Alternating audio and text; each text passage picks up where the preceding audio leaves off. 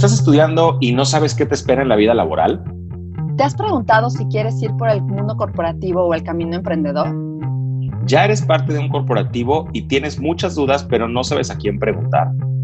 ¿Tu jefe te pide cosas pero no te dice cómo? ¿Qué es un plan de marketing? ¿Cómo lleno mi evaluación? ¿Qué es un PNL? ¿Cómo hago una presentación a mi jefe o a un directivo o a inversionistas? ¿Qué son los KPIs? ¿Cómo llevo mi carrera o mi negocio al siguiente nivel? Y muchas cosas que no sabes a quién preguntar, ¿sí o no? Somos Gloria y León. En conjunto, tenemos más de 30 años de experiencia laboral en compañías transnacionales en áreas comerciales. Después de una exitosa carrera profesional intrapreneur, manejando marcas icónicas, hemos decidido cambiarnos de silla y emprender. Hoy tenemos contacto con gente como tú en empresas grandes y pequeñas que nos preguntan muchas cosas. Y nos hemos dado cuenta que de haber sabido ciertas cosas antes, nuestra carrera se hubiera acelerado aún más intra y entrepreneur. Y eso es lo que queremos hacer contigo, compartir nuestra experiencia y también la de nuestros invitados para aplicarlo en tu día a día. Pues este es nuestro legado, que nuestra experiencia no se quede guardada. La queremos compartir con todos ustedes para ayudarles a acelerar su potencial. Esto, es, Remindex.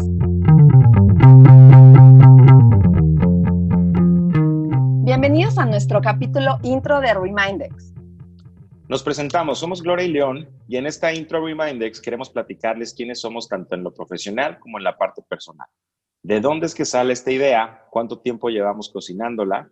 Y finalmente, ¿cómo es que la historia nos lleva a estar aquí el día de hoy compartiendo con ustedes este proyecto que nos une, que se llama Remindex? Vamos a platicarles un poquito de dónde nace esta historia, ¿no? ¿Cómo empezó el Porque no se llamaba Remindex, hemos de decirlo. Es correcto. El, ¿Se empezó llamando qué? era los, los profesionales y era este juego de palabras. No, no, antes de, antes de eso. Ay, el de, de haber, sabido. De haber sabido, Así empezamos. claro. Que empezamos a platicar tú y yo de que éramos profesores y nos preguntaban un chorro de cosas, etcétera, ¿no? Sí, exactamente. Al final, como bien dice Gloria, nos conocemos desde, pues, desde que empezamos carreras profesionales los dos, ¿no? Muy, muy chiquillos. Em, y como que nunca nos perdimos la pista, entonces llega este punto en el que eventualmente como que volvemos a conectar un poquito más, más eh, profunda la conversación. Coincidía que los dos estábamos dando clases y decíamos, oye, me sorprende muchísimo que los chavos que estoy dando clases ahorita, que inclusive son de niveles de maestría, hagan unas preguntas que, que pues no corresponden al nivel de maestría, ¿no? Entonces, creo que también es un tema que eventualmente pudiéramos abordarlo, pero como que eventualmente el tema de tener una maestría se convirtió ya como en un given, ¿no? Ya todo el mundo lo tenía y era algo que empezaban a hacer inmediatamente después de titularse la carrera. Entonces, eras como egresado sin experiencia y volvías a ponerte a estudiar. Entonces, a mí me parece que, que, de pronto hay un, hay un hueco importante porque lo que tú puedas ver en el libro y en la clase no se compara con nada hasta lo que no vives en, en la vida real en un trabajo, ¿verdad? Entonces, cuando la gente se salta esa oportunidad y se pone a hacer de inmediato la maestría, creo que no se dan esa oportunidad de madurar y de empezar a, enfrentarse a muchas cosas este, pues, que, te ayuda el tenerlos antes, este, más temprano que tarde, ¿verdad? Aparte de lo que decíamos de, nos hacen preguntas y, y quién se las responde, ¿no? O sea, ese era el tema, ¿no? De creo que están solos en el mundo tratando de ser gerentes o subdirectores que nos tocaban eh, y decías, ¿cómo es posible que, bueno, pase esto y, le ayuda? Y justo el tema creo que padre fue que empezamos a darnos cuenta que aportábamos mucho, ¿no? Y lo que decíamos, ¿no? ¿Cómo podemos hacer esto pues más, pues más grande, ¿no? Más, más viral, cómo poderlo compartir a más gente. Y creo que ese es el sentimiento de, bueno, lo que hoy se transformó de, de, haber sabido luego los profesionales, que, by the way, era un canal de YouTube que hicimos de hecho videos, teníamos logo, ya todo así. Sí, ya está. ¿Y cuántos, qué, habremos hecho que como tres, cuatro capítulos o qué? Yo creo como cuatro capítulos hicimos. Sí, grabamos, a ver si luego, a ver si luego lo subimos para ver el, el before and after, porque de eso ya van a ser tres años, lo que empezamos con esas grabadas. Y tenemos que confesar que no lo sacamos, no porque, o sea, fluíamos padre, o sea, los que veían el video padre y todo, pero como que decíamos, ay no, como que esto de sacarlo como, y que nos veamos y como que me veo chovi, ya saben, ¿no? De, le tienes miedo a la cámara y lo dejamos. O sea, realmente ese fue el tema. O sea, lo dejamos, luego León se fue a Monterrey y ya estaba más complicado y lo dejamos morir. Y después nos hicimos en esa época, la verdad, súper youtubers. O sea, veíamos, bueno, desde Luisito Comunica y los polinesios hasta el que quieras, ¿no? Todas las TED Talks y todo el rollo, nos hicimos súper youtuberos. Pero después tú descubriste los podcasts y me pasaste a, a pasar algunos y nos hicimos mega ultra fans, ¿no? Así es. Fíjate que eh, yo creo que es parte de, estas herramientas, ¿no? Que te vas haciendo para, para poder sacarle el mejor provecho al día, ¿no? Entonces, en algún momento escuché, no recuerdo bien de dónde, que, oye, el tiempo que le puedes dedicar a estarte bañando, eso lo vas a tener que hacer sí o sí. O si practicas algún deporte, entrenas en la mañana, en vez de estar con los audífonos escuchando música, pues ponte a escuchar algún capítulo de podcast, ¿no? Este, estás haciendo dos cosas positivas. Por un lado, estás eh, haciendo ejercicio, te estás entrenando, lo que sea. Y pero por otro lado, estás escuchando información que de otra forma, pues no te ibas a poder sentar o no ibas a poder hacer el hueco en tu día para estarla recibiendo. Entonces, para mí, desde que escuché ese consejo, como que ha sido bien interesante el cómo llegan muchos términos, eh, inclusive nombres, ¿no? De personas, de libros, eh, historias, ¿no? Mucho de esto se trata de, gente que se sienta y que te cuenta una historia y hay historias o parecidas a la tuya o completamente diferentes, pero de todo se aprende y creo que eso es lo que tiene padre este formato, ¿no? Exacto, no, y aparte, la verdad, es súper práctico, por lo menos para aquí, digo, los que nos escuchan fuera de la Ciudad de México o Monterrey, que también tiene bastante tráfico, las ciudades más conglomeradas, la verdad es que el tráfico, los trayectos no son menos de 40, 50 minutos, por lo menos aquí en la Ciudad de México. Entonces, aprovechar en ese momento, en lugar de escuchar algo más, eh, creo que fue de las mejores recomendaciones y sí, creo que le dimos al clavo y cuando te dije, oye, ¿y si hacemos un podcast? Tú dijiste, sí, me late. oye, me voy a meter a un curso de podcasting para saber cómo le podemos hacer para sí, ya, vamos. Ahora el tema era, no, ya no sonamos a los profesionales, como que ese lo tenemos que dejar y ahora fue Remindex. Y Remindex fue, pues bueno, o sea, literal fue cuando estaba corriendo un día en la mañana y que te mandé un mensaje de voz así de, lo tengo, es Remindex, ¿no? Y me dijiste, sí, Remind, porque nuestra tribu van a hacer los reminders, no sé qué. Y de ahí ya empezó. Pero, ¿por qué Remind? A ver, di, di, di por qué. A mí me gustó mucho desde que lo pusiste sobre la mesa porque me parece que como que tiene otra vez ese juego de palabras, ¿no? Por un lado el tema de recordar, ¿no? Recordar muchas de las cosas por las que ya has pasado y también la gente con la que vamos a tener la oportunidad de sentarnos al momento de ponerlos a recordar nos van a llenar de conocimiento para nosotros y para poder compartir. A quien le sirva va a estar increíble que lo tome pero también me gusta como la otra parte del significado de la, de, la, palabra, que puede estar como a este tema de, volver a aprender, ¿no? O sea, de, de, resetearte. Dicen que son de las habilidades que ahorita más se necesitan y que más trabajo cuesta tener, el tener la habilidad de desaprender y aprender cosas nuevas. Entonces, mientras más podamos nosotros también ayudar a que, a que esto se convierta en un, en un reto y en un desafío que cada vez más gente quiera meterse al, al tema de poder desaprender y aprender cosas nuevas. Creo que es en beneficio de todos, ¿eh? en, en general.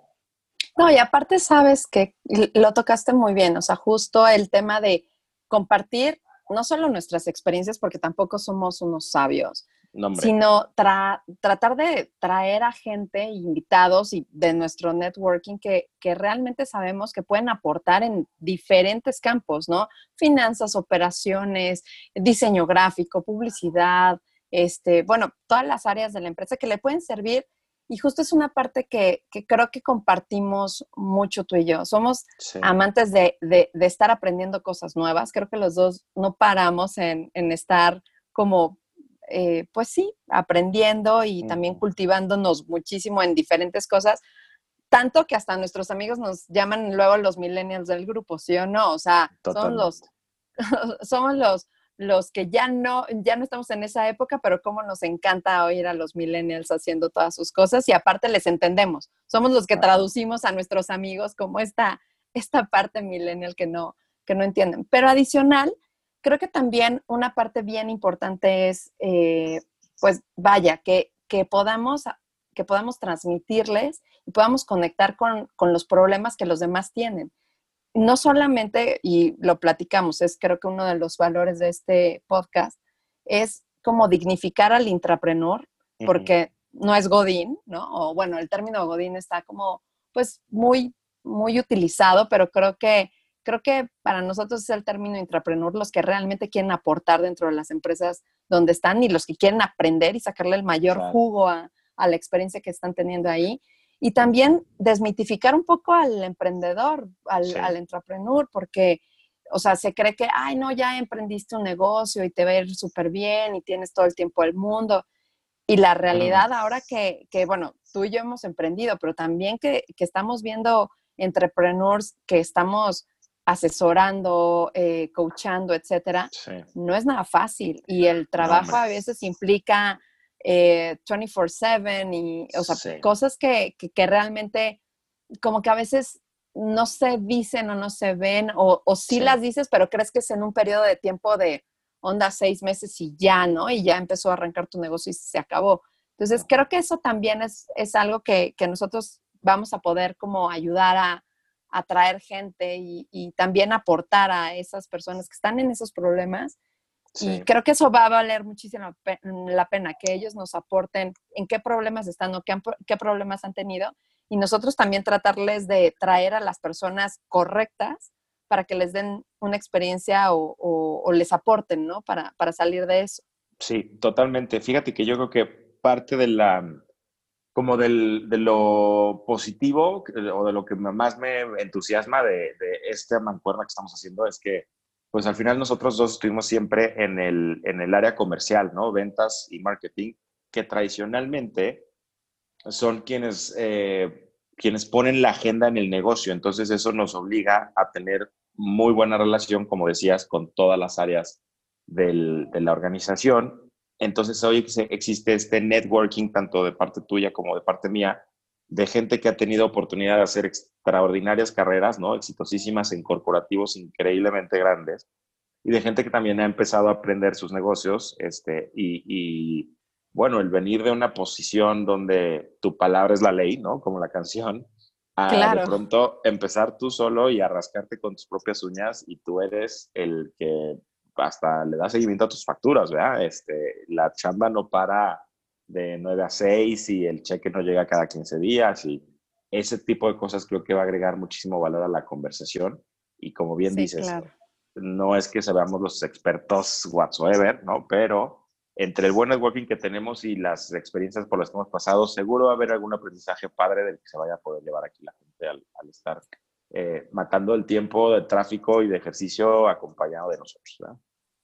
Sí, claro pues yo creo que eso es lo que les queríamos transmitir, ¿no? Que queremos generar como una comunidad de reminders donde les podamos dejar huella en alguna, en alguna cosa que les podamos aportar y sobre todo desarrollar su potencial, tanto sean emprendedores como sean entrepreneurs, pero su carrera profesional ojalá la podamos marcar de una u otra manera ya sea con nuestras experiencias o las experiencias de las personas que vayamos a invitar, porque ya, ya les iremos contando, tendremos varias secciones, etcétera, y también ustedes nos van a ir aportando qué les podemos, qué les podemos dar de contenido para que también les sea práctico y sobre todo útil en su día a día. Totalmente. Pues creo que nos tenemos que presentar, entonces le voy a ir preguntando unas cosas a León, luego él me va a preguntar ciertas cosas. Digo, nos conocemos muy bien y creo que seguro va a salir bien. Eh, pues bueno, León, ¿qué estudiaste? ¿Dónde estudiaste? Eh, más o menos tu carrera profesional, todas las marcas que has tenido a tu cargo y etcétera. Lo que quieras, ahora sí que platicarnos de manera profesional. Perfecto. Yo eh, nací, crecí la mayor parte de mi vida en la Ciudad de México. Estudié mercadotecnia en el TEC de Monterrey Campus Ciudad de México. Eh, posteriormente tuve la oportunidad de hacer una maestría en la Universidad de Texas en Austin y eh, en el lapso de mi carrera profesional de 17 años en corporativos, tuve la oportunidad de estar en compañías como Grupo Warren Lambert, quien después se convirtió en, en Mondelez. Pasé también por Kraft, pasé por PepsiCo, estuve un rato también en Unilever y algunas de las marcas que tuve la oportunidad de manejar fueron eh, Quaker, fue eh, Hellmann's, fue Halls, eh, estuve también manejando un rato Chiclets, inclusive Maizoro, que es una marca que disfruté muchísimo por toda la tradición que tiene y los retos y desafíos que, que llevaba detrás. Entonces, un poquito un, un, híbrido entre marcas globales, marcas locales, que bueno, ya platicaremos hacia adelante qué tipo de, de retos representa cada uno de ellos, pero en corporativos de estos llamados AAA, ¿verdad? De, consumo masivo principalmente en la parte de alimentos, mi, carrera. Y la última asignación que tuve a nivel profesional fue en el mundo de las ventas directas con una marca que se llama Mary Kay, que es de cuidado personal y cosméticos, enfocada 100% a mujeres, entonces entendiendo y aprendiendo nuevas habilidades y un, un tema, un tipo de, de, de hacer negocios diferente, ¿verdad? Oye, León, pero también platícanos el tema de, y porque va muy relacionado a cómo nació este, este proyecto. Eh, en el Inter, que todavía estabas en la Ciudad de México, todavía, porque les he de contar que, bueno, acá León nos está hablando desde Monterrey, Nuevo León, porque justo con esta última asignación eh, se fue a Mary Kay a Monterrey y lo perdimos en la Ciudad de México, se nos hizo todo un vato, ya, ya eres regio. Regio este, Sí, felizmente allá. Entonces, em, tú antes de irte, también, igual que yo, eh, pues te lanzaron al mundo del estrellato con, las clases eh, a licenciatura y maestrías, etcétera. Eh, cuéntanos un poco de, esa historia y también lo que te llevó a hoy, pues, emprender, porque ya, ya estuviste en el mundo intrapreneur, ya nos platicaste, pero ahora, ¿cómo está el mundo entrepreneur? Correcto. Fíjate que yo, cuando estaba estudiando en la universidad, encontraba que las clases que más valor me dejaban y que eran las clases que más disfrutaba, y era el común denominador, ¿no? Que hablábamos que los profesores que estaban en realidad en el mundo em, corporativo o, trabajando en, el mundo real, vamos a decir, eran los que tenían mucho más experiencia, más allá de lo que te podía estar diciendo un libro de texto, ¿verdad? O, o lo que marcaba un curso académico. Entonces, eh, yo me lo propuse de toda la vida que cuando yo tuviera la oportunidad iba a poder regresar esa, esa misma dinámica a las aulas y poder ser yo quien ahora trajera esa parte de aprendizaje a los... o sea que tú sí querías ser profe, ¿en serio? A mí sí, de verdad, ¿eh? desde que estaba estudiando todavía en la carrera, yo sí decía, en algún momento me tengo que poner a, aquí al frente del salón a dar clases. Siempre fue como una, este, pues no, no sueño, pero vaya, como un plan que siempre tuve que quería. No es cierto. Lo acabo de descubrir, ¿eh? No, a mí me lanzaron y fue así como de, ¿what? Pero bueno, fíjate que, no, yo sí, la verdad, desde siempre me lo, me lo propuse y afortunadamente las cosas como que se fueron acomodando y tuve la oportunidad de dar clase tanto a nivel maestría como a nivel licenciatura. Pasé por la Universidad Panamericana, por la Universidad La Salle y ya estaba incluso con número de profesor y todo para empezar en la Ibero y en la Náhuac pero fue justo cuando hago el cambio acá a Monterrey y bueno, de inicio, al ser una ciudad en la que nunca había habitado y lo que implica mover a la familia, etcétera, decidí poner un poco en pausa esa parte del, del proyecto de academia, pero bueno, la estoy eh, por retomar ya muy pronto y ahora sí en, en mi alma mater ya voy al, al, TEC de Monterrey, al campus acá, del campus Monterrey, ¿verdad? Oye, muy bien, muy bien, pero ¿qué, pero ¿qué te llevó entonces ahora a hacer entrepreneur y cómo te, o sea, también, ¿qué te sirvió? Que eso es justo de, de donde partimos también, creo que los dos, la experiencia intrapreneur ahora en el, en el mundo del, del, emprendimiento. Fíjate que una de las oportunidades de, de los, eh, de los trabajos que tuve, de las experiencias profesionales, es en una compañía familiar, una compañía, a diferencia de todos estos grandes corporativos en los que había yo pasado, esta era una compañía mexicana y familiar. Y esa fue mi primer encontronazo en el que me doy cuenta que son compañías que tienen un potencial enorme, pero que muchas veces no se la creen y que muchas veces terminan tomándose las decisiones más por capricho del dueño que por ser la, la, decisión más estratégica, ¿sabes? Claro. Entonces, eso, digamos que me marcó muchísimo y en el momento en el que tomo la decisión, es una historia bellísima que vamos a platicarla, seguro hay un capítulo dedicado a esa historia, ¿no? Pero cuando entre yo tomo la decisión de salirme y también la organización me, me ayuda a tomar esa decisión, dije, oye, ¿dónde es donde yo en verdad veo que voy a generar un legado y que puedo estar agregando valor allá afuera? Y es que me, me enfoco justamente en hacer un tema de consultoría en este tipo de empresas, ¿no? Las familiares y las pymes, como para ayudarles a dar esta, esta visión de todo lo que sucede en los corporativos de gran escala en términos de estructuras y de procesos, poderlo llevar a este tipo de negocios. Eh, me parecía que era un poco como el, el, que yo mismo adopté que iba a ser mi legado y que iba a ser mi, mi, mi manera de trascender. Entonces, es así como, como tomo la, la decisión. En el camino, la realidad es que también eh, tuve la fortuna de, conocer muchísima gente, entonces, además del proyecto estrella, vamos a decirle, o el proyecto más importante, que es el tema de la consultoría, es un tema de estrategia y definiciones comerciales, marketing, ventas, eh, también estoy emprendiendo en un par de negocios adicionales con el e-commerce, ¿no? A mí no soy de esa generación que nació desde un inicio ya haciendo e-commerce y con el Internet en la mano, como muchos. Como muchos, como muchísima gente. Entonces me ha tocado irlo aprendiendo un poco a fuerzas. Em, pero ahorita ya me estoy subiendo a esa, a esa ola en la que es sencillo, vamos a comillarlo, poder tener un negocio que suceda en Internet, en el que sí le tienes que dedicar cierto tiempo y son habilidades diferentes las que te requiere, pero estoy emprendiendo también en ese, en ese sentido, Milo. Y está súper diferente, ¿estamos de acuerdo? Totalmente, sí, por supuesto. Pero ¿cómo nos, sirve, ¿cómo nos sirve haber estado en corporativo, no crees? Así es, así es. Para mí, como que el aprendizaje principal que te da es mucha estructura, muchísimo tema de procesos y también hay que decirlo, a manejarte en términos este, políticos, porque estás en una organización que tiene ciertos procesos. Definitivamente vas a encontrarte no una, varias personas con las que no vas a hacer clic y la química no va a ser la mejor pero al final del día tienes que hacer que las cosas sucedan. Entonces, eso también. Si no, pregúntamelo a mí, tú sabes la historia, entonces. Sí, sí, sí, sí, que también seguro dedicaremos un episodio específico a platicar. Claro, no, no, claro, sí, la historia eterna, claro, pero, pero bueno. bueno, esa es por, la parte de, mi historia, digamos, en grandes rasgos, ¿verdad? La parte profesional.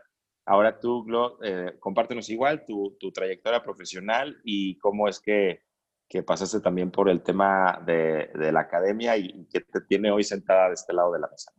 Pues bueno, eh, yo estudié contaduría y administración en el ITAM, sí, súper ñoñísima. Si me dijeran, ¿por qué lo hiciste? Eh, la verdad es que se dieron las circunstancias y sí, sí, o sea, sí, sí, creo que estaba medio loca para haber tomado esa decisión, pero no me arrepiento para nada, al contrario, adoro a mi alma mater, saludos a todos los y tamitas.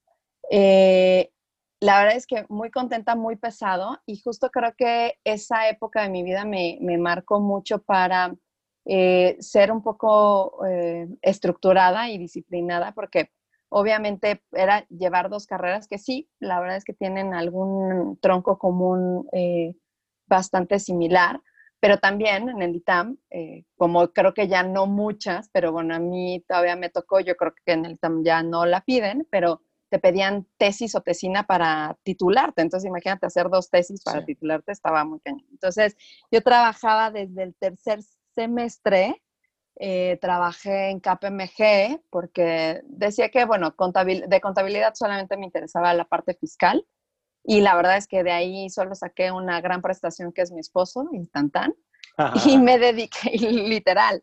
Y entonces, la verdad es que me di cuenta que lo mío no era sentarme atrás de un escritorio y creo que esa fue de, las, de los aprendizajes más importantes que me dio trabajar desde, desde mucha vida.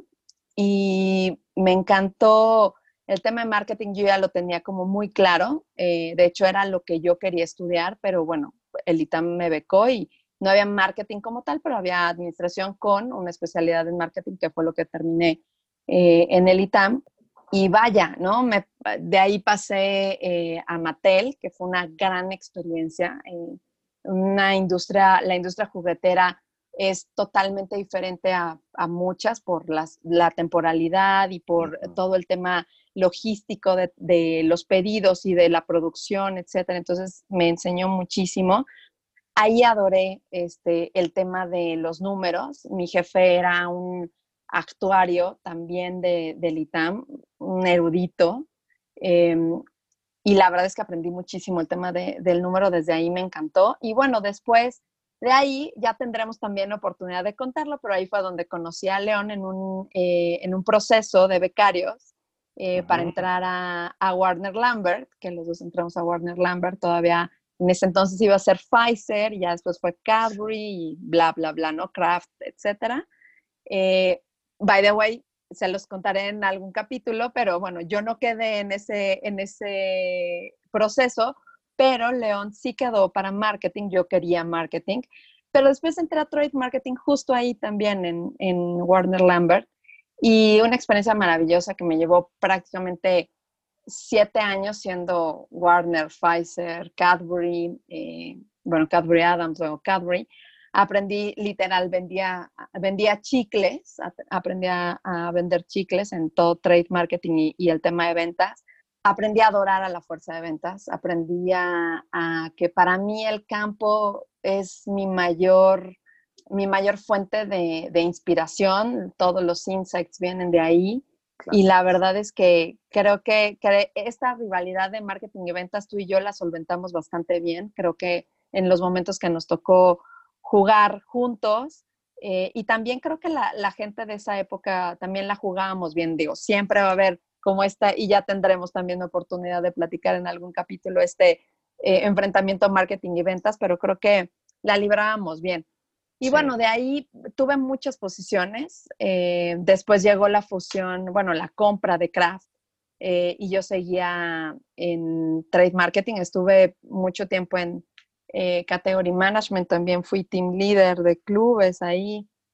aprendí muchísimo. Y bueno, después fui SC Johnson. Eh, bueno, no es cierto, después de Kraft eh, me pasé, bueno, Kraft y Mondelez me fui a, a, Bristol, a farmacéutica, otro mundo totalmente aparte, ya platicaremos de eso. Y después regresé a consumo a SC Johnson, muy contenta. Y después tuve una experiencia muy padre con eh, una empresa inglesa llamada Don Humby, que me enseñó otra vez eh, y me actualizó muchísimo porque fue una, una, fusión con una startup mexicana, hacer todo el tema de data science, que es eh, prácticamente a lo que hoy eh, me dedico mucho más. en ese inter, bueno, ya platicaré, pero hice una certificación en coaching. Kraft me certificó como coach ejecutivo, de hecho, se lo agradezco muchísimo.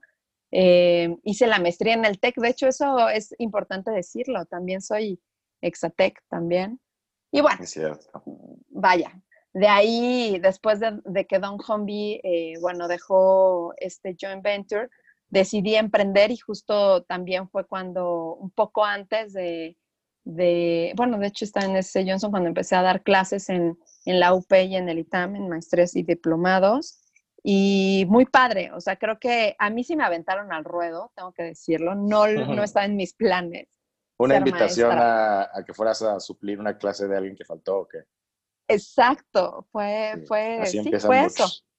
Fue así, eh, me gustó, no lo hice tan mal, creo que todavía no lo, todavía no lo sigo haciendo tan mal. Y pues ahora, bueno, la verdad es que el tema de los cursos virtuales y todo es lo que hoy está, entonces pues, pues bueno, ahí estamos, ¿no? Realmente esa es un poquito mi, mi historia, ¿no? Prácticamente en toda la parte comercial, eh, y soy una apasionada de los números, ya me conoces. Entonces, pues así, así las cosas.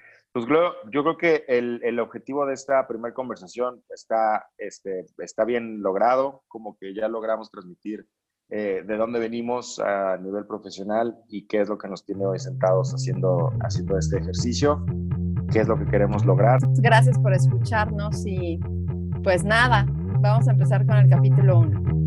Gracias.